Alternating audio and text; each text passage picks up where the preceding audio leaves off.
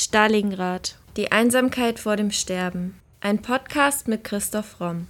Der Autor spricht über historisch-politische Themen rund um Stalingrad und den Zweiten Weltkrieg. Thema der heutigen Folge: Paul von Hindenburg. Der Mann, der Hitler zur Macht verhalf.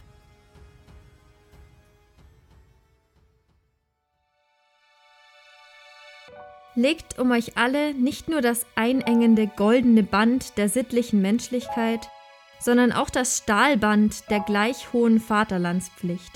Verstärkt dieses Stahlband immer weiter, bis es zur ehernen Mauer wird, in deren Schutze ihr leben wollt und einzig und allein leben könnt, inmitten der Brandung der europäischen Welt. Glaubt mir, diese Brandung wird andauern. Keine menschliche Stimme wird sie bannen, kein menschlicher Vertrag wird sie schwächen. Wehe uns, wenn die Brandung ein Stück von dieser Mauer abgebrochen findet. Es würde zum Sturmbock der europäischen Völkerwogen gegen die noch stehende Feste werden. Das hat uns unsere Geschichte nur zu oft gelehrt. So sprach der Generalfeldmarschall und spätere Reichspräsident Paul von Hindenburg. In Paul von Hindenburg lebten wie im Bewusstsein vieler Deutscher damals immer noch die Schrecken des Dreißigjährigen Krieges. Man wusste aus den Geschichtsbüchern, was dieser Krieg mit Deutschland gemacht hat, es nämlich in unzählige kleinteiligste Provinzen zerrissen und Deutschland war ja nach dem Dreißigjährigen Krieg lange ein Spielball der großeuropäischen Mächte gewesen. Dann hatte es eben 1871 die Reichsgründung gegeben und spürt jetzt an diesen Worten von Hindenburg, wie er Angst hat, dass dieses Deutschland eben wieder zerrissen wird und wieder untergeht. Und diese Angst war ja, wenn man die Geschichte betrachtet, nicht ganz unbegründet. Im Vergleich zu seiner späteren Laufbahn waren Paul von Hindenburgs Anfänge eher bescheiden. Er wurde am 2. Oktober 1847 als Sohn des preußischen Offiziers und Gutsbesitzers Robert von Benkendorf und von Hindenburg und der Arzttochter Luise in Posen geboren. Das war schon alter preußischer Adel und in dieser Tradition ist Hindenburg auch aufgewachsen. Bis 1859 besuchte er das Gymnasium und danach wechselte er dann in eine Kadettenanstalt in Wahlstatt und später nach Berlin. Und dort war er dann bis 1866 und 1866 nahm er dann im Alter von 19 Jahren an der Schlacht von Königgrätz bei, die die Deutschen gewonnen haben gegen Österreich-Ungarn. Aber das war schon eine schwere Auseinandersetzung und er sagte auch dazu, wer das gesehen hat, wird immer dran denken. Aber das ist nun mal so in einem Krieg. Jeder Krieg ist eine furchtbare Sache. 1870, 71 nimmt er im Deutsch-Französischen Krieg dann an der Schlacht von Sedan teil. Dann schlägt er eine relativ normale, erfolgreiche, aber jetzt nicht außerordentliche Militärkarriere ein. 1911 hat er dann den Rang eines kommandierenden Generals in Magdeburg und da nimmt er dann seinen Abschied vom Militärdienst. Also er geht sozusagen in Rente und er kehrt dann erst 1914 bei Ausbruch des Ersten Weltkriegs im Alter von 67 Jahren wieder in den aktiven Dienst zurück. Drei Wochen nach Ausbruch des Kriegs wird Hindenburg reaktiviert und übernimmt die 8. Armee als Oberbefehlshaber mit Erich Ludendorff als Chef des Stabes. Und dann hat er seinen ersten spektakulären Erfolg. Vom 26. bis 30. August schlägt er in der Schlacht bei Tannenberg die zweite russische Armee vernichtend. Nach dem Sieg bei Tannenberg richtete Hindenburg folgende Worte an seine Soldaten. Ich hoffe, euch jetzt einige Tage in wohlverdienter Ruhe lassen zu können. Dann aber geht es mit frischen Kräften wieder vorwärts mit Gott für Kaiser, König und Vaterland, bis der letzte Russe unsere teure, schwer geprüfte Heimatprovinz verlassen hat und wir unsere sieggewohnten Fahnen ins Feindesland hineingetragen haben. Warum gewann Hindenburg diese Schlacht? Der Sieg der deutschen Armee in der Schlacht bei Tannenberg gegen einen zahlenmäßig weit überlegenen Gegner hatte viele Ursachen.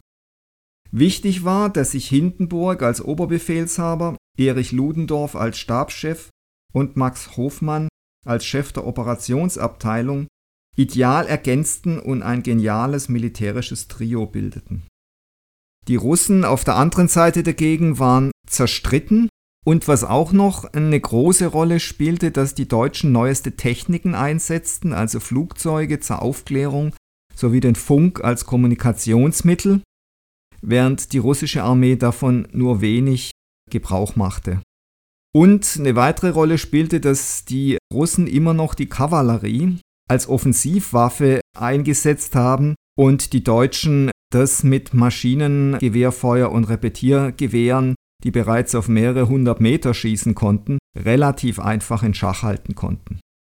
Die Deutschen haben dann auch kurz nach der Schlacht bei Tannenberg und der zweiten Schlacht an den Masurischen Seen den Russen einen ziemlich brutalen Siegfrieden aufgedrückt. Und in Russland brach dann auch 1917 die Oktoberrevolution aus und Lenin kam an die Macht und der Zerfall des Zarenreiches hat unter anderem natürlich auch mit diesen militärischen Niederlagen zu tun. Hindenburg wurde natürlich als erfolgreicher Kriegsheld gefeiert und er erhielt dann im November 14 das Oberkommando über alle deutschen Truppen der Ostfront. Am 29. August 1916 übernimmt Hindenburg die oberste Heeresleitung. Dies erfolgt nach der Entlassung Erich von Falkenhains und mit Ludendorff als erstem Generalquartiermeister.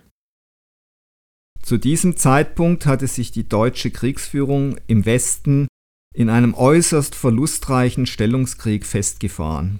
Den Deutschen gelang es nicht, gegen die Franzosen und Engländer Erfolge zu erzielen. Für eine besonders blutige und letztendlich erfolglose Schlacht steht Verdun.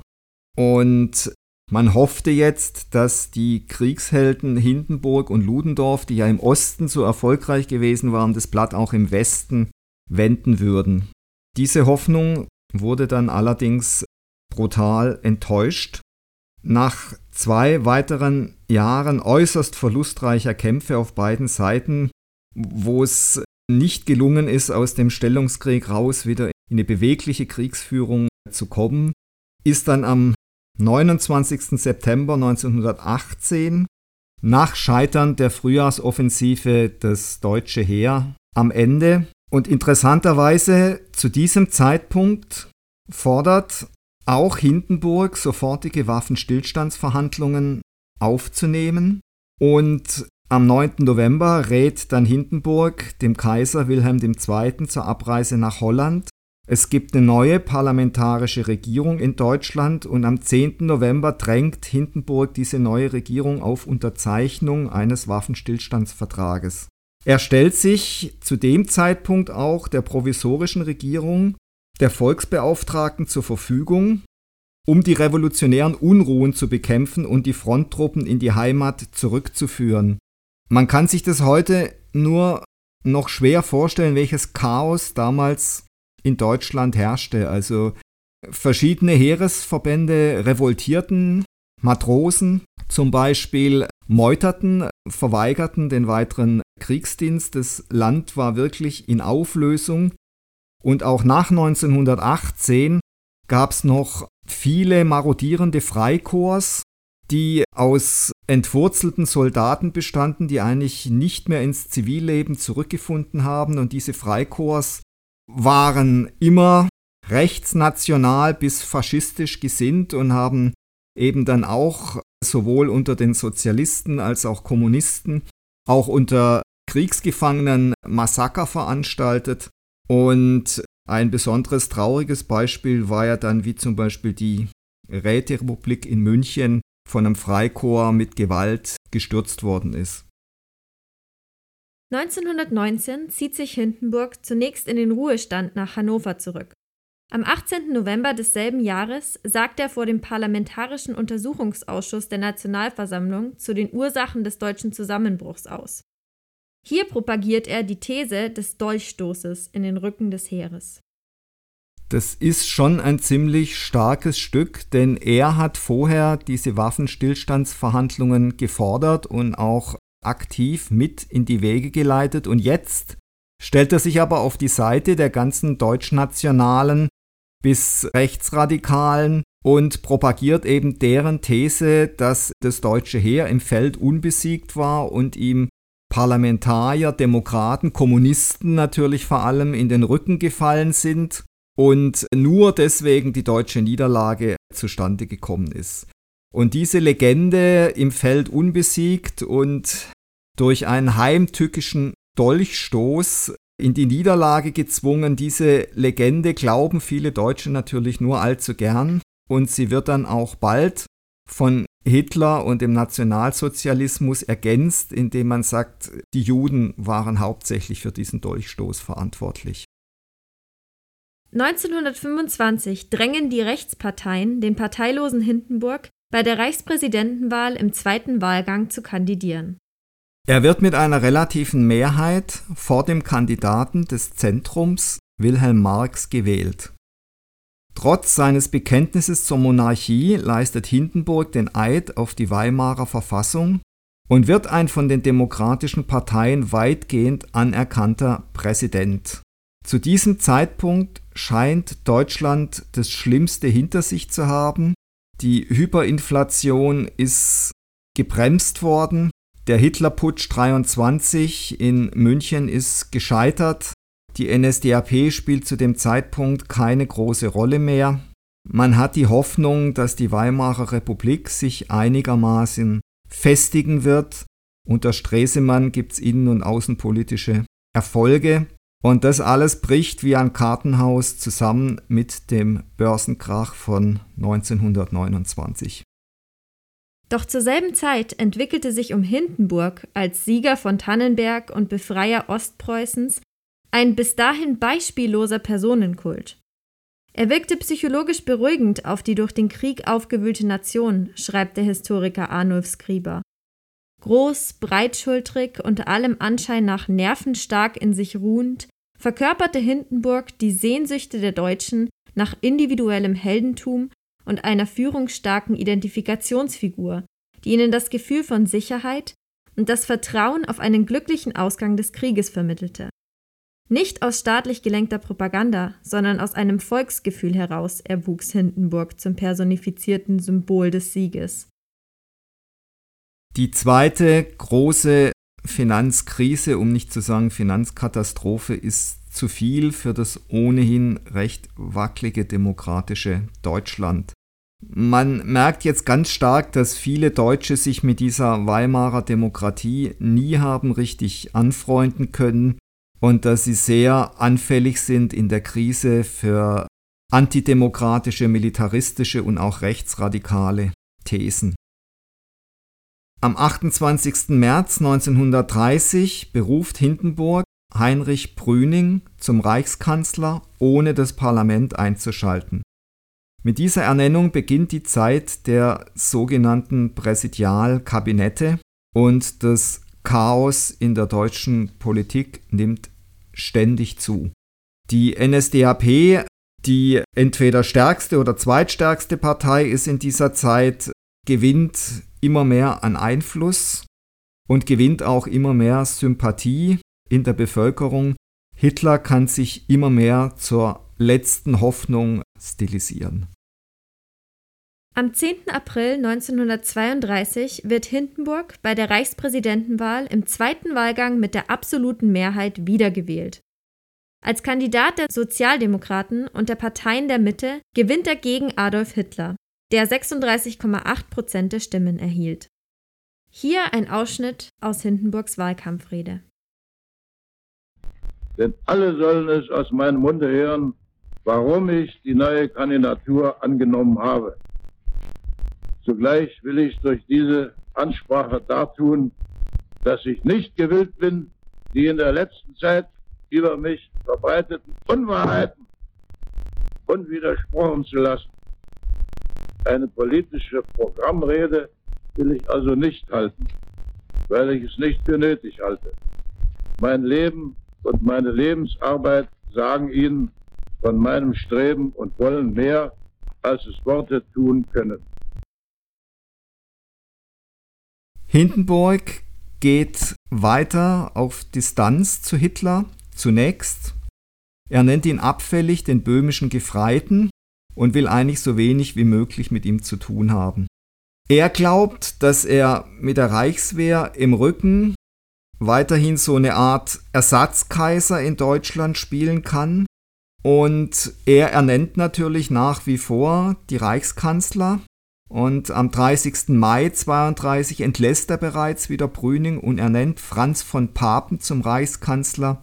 Und Franz von Papen ist wirklich eine sehr zwielichtige und auch undurchsichtige Figur, über die es bis heute verschiedenste Gerüchte gibt. Hindenburg habe zweifelsohne von 1925 bis 1934 das weitaus wichtigste Staatsamt bekleidet. Doch bei seiner Amtsführung sei er tendenziell überfordert gewesen, meint der Autor Wolfram Püter. Ein nur Militär, der in die für ihn völlig fremde Sphäre des Politischen hineingeworfen wurde und daher politische Entscheidungen immer mehr einem kleinen Kreis von Beratern überließ zu denen unter anderem auch sein eigener Sohn Oskar von Hindenburg zählte. Bereits im November 32 entlässt Hindenburg das Kabinett des Reichskanzlers Papen und vielen Deutschen ist dieses Chaos bereits zu viel. Man sehnt sich nach Ruhe und nach Ordnung und nach einer starken Figur, die diese ganzen parlamentarischen ständigen Streitereien ein Ende setzt. Und Hindenburg ernennt dann am 2. Dezember zunächst mal einen General Kurt von Schleicher zum neuen Reichskanzler. Aber auch das geht nicht lange gut. 1933, Anfang 33, also auch wieder nach ganz kurzer Zeit, eigentlich nach gerade einem guten Monat, muss Schleicher bereits wieder zurücktreten nachdem ihm Hindenburg das Vertrauen entzogen hat. Wie es dann letztendlich wirklich dazu kam, dass er Hitler zum Reichskanzler ernannt hat, da gibt es eine offizielle Version, nämlich die, dass Papen dann Hitler vorgeschlagen hat und vorgeschlagen hat, dass er Vizekanzler wird, dass es eben die Idee gab, Hitler in ein konservativ-nationalsozialistisches Kabinett einzubinden, ihn zu kontrollieren es gibt aber auch das Gerücht, dass die Nazis Beweise in die Hand gekriegt haben, dass Hindenburg Steuern hinterzogen haben soll im Zusammenhang mit seinem guten Neudeck und dass man ihn da erpresst hat. Inwieweit es stimmt, ist nicht wirklich beweisbar. Es gibt auch Gerüchte, dass Papen von ausländischen Regierungen oder ausländischer Hochfinanz bezahlt wurde, um dafür zu sorgen, dass Hitler Kanzler wird. Es gab im Ausland Kreise, die eigentlich darauf spekuliert haben, dass Hitler einen neuen Krieg anfängt und dass man an diesem Krieg wieder viel Geld verdienen kann. Das sind alles Gerüchte, die nicht wirklich verifizierbar sind. Fest steht, dass offensichtlich auch Hindenburg, wenn man es flapsig formulieren will, die Schnauze voll hatte von diesen ständigen Querelen und diesem ständigen Hin und Her und eigentlich hauptsächlich seine Ruhe haben wollte endlich und eben gehofft hat, dass wenn er Hitler zum Reichskanzler macht, dass diese Ruhe auch einkehrt. Und Hitler hat ihm das wohl auch in einem entscheidenden Gespräch versprochen, dass wenn er Reichskanzler wird, dass er definitiv für Ruhe und Ordnung sorgen wird, was er dann ja auch auf furchtbare Art und Weise getan hat. Der Historiker Karl Dietrich Bracher beschreibt Hindenburgs Entscheidungen bezüglich Hitler als eine große Fehleinschätzung.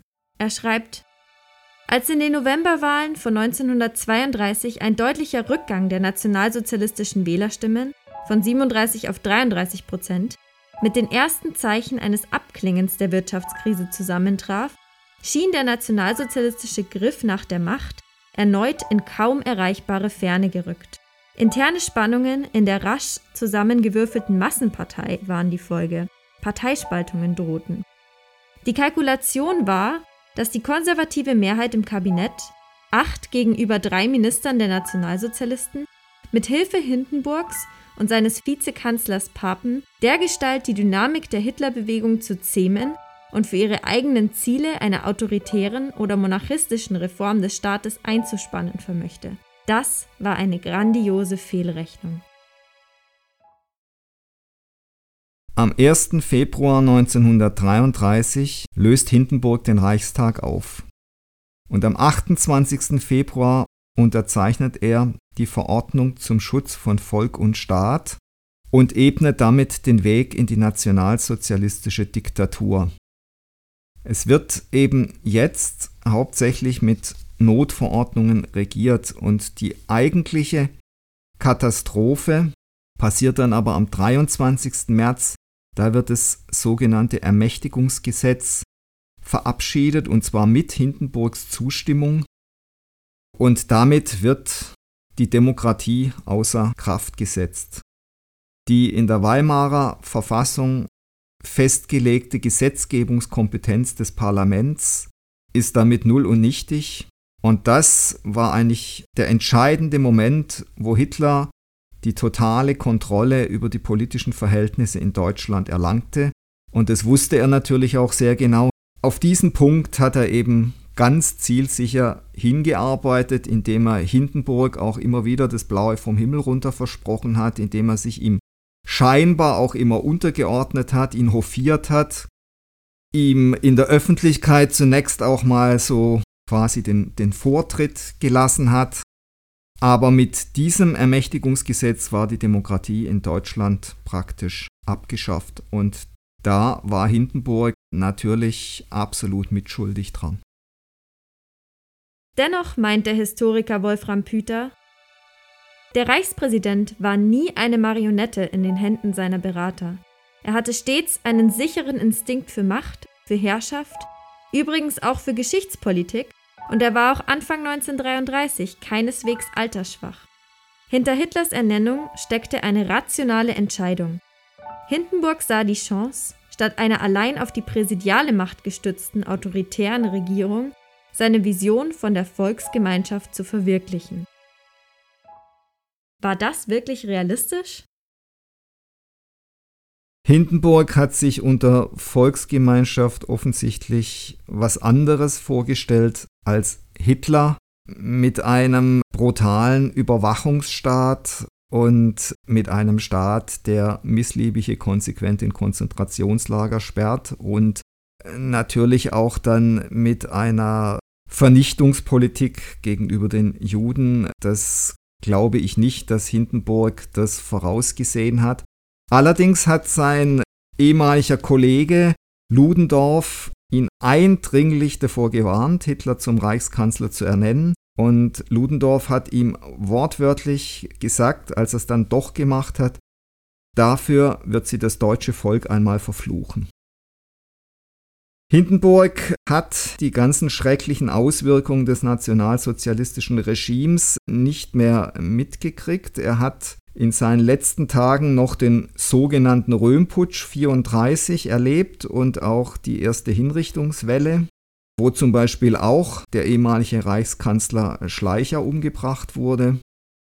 Hindenburg ist am 2. August ohne Fremdeinwirkung verstorben auf seinem Gut Neudeck und er wurde in einem Denkmal von Tannenberg beigesetzt.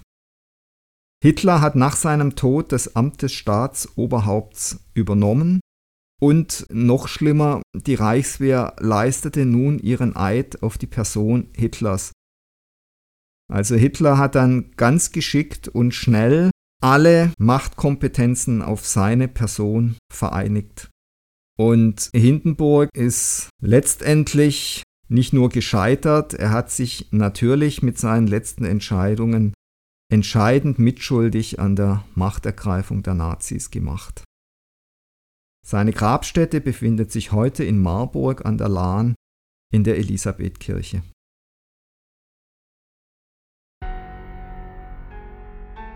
Das war Folge 93 unseres Podcasts Stalingrad die Einsamkeit vor dem Sterben. Vielen Dank fürs Zuhören. Wenn euch unser Podcast gefällt, würden wir uns sehr freuen, wenn ihr uns mit dem Kauf unserer Bücher unterstützt. Neben dem Historienroman Stalingrad, Die Einsamkeit vor dem Sterben, ist auch die Gesellschafts- und Mediensatire Das Albtraumschiff, Odyssee eines Drehbuchautors im Primero Verlag erschienen. Wie viele tausend Stalingrad-Zuhörer bereits bestätigen, es lohnt sich. Bei Fragen, Anregungen oder Kommentaren zu unseren Podcast-Folgen schreibt uns gerne auf Instagram unter primero-verlag oder per Mail an primero.primeroverlag.de.